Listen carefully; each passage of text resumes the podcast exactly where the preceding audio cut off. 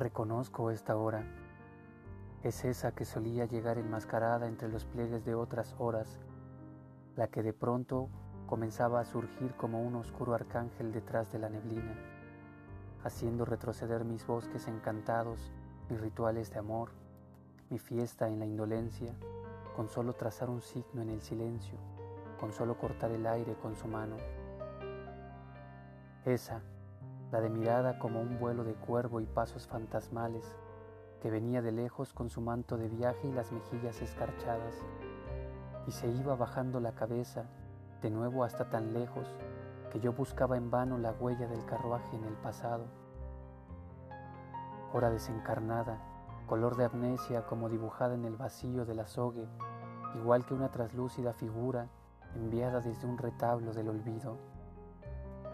y era su propio heraldo el fondo que se asoma hasta la superficie de la copa, la anunciación de dar a luz las sombras? No supe descifrar su profecía, ese susurro de aguas estancadas que destilan a veces los crepúsculos, ni logré comprender el torbellino de plumas grises con que me aspiraba desde un claro de ayer hasta un vago anfiteatro iluminado por lluvias y por lunas. Allá,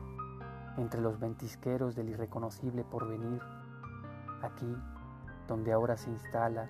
maciza como el demonio del advenimiento, en su sitial de honor, en medio de la asamblea de otras horas pálidas, transparentes, y me dice que mis bosques son luces extinguidas y aves embalsamadas, que mi amor era erróneo, como un espejo que se contempla en otro espejo, que mi fiesta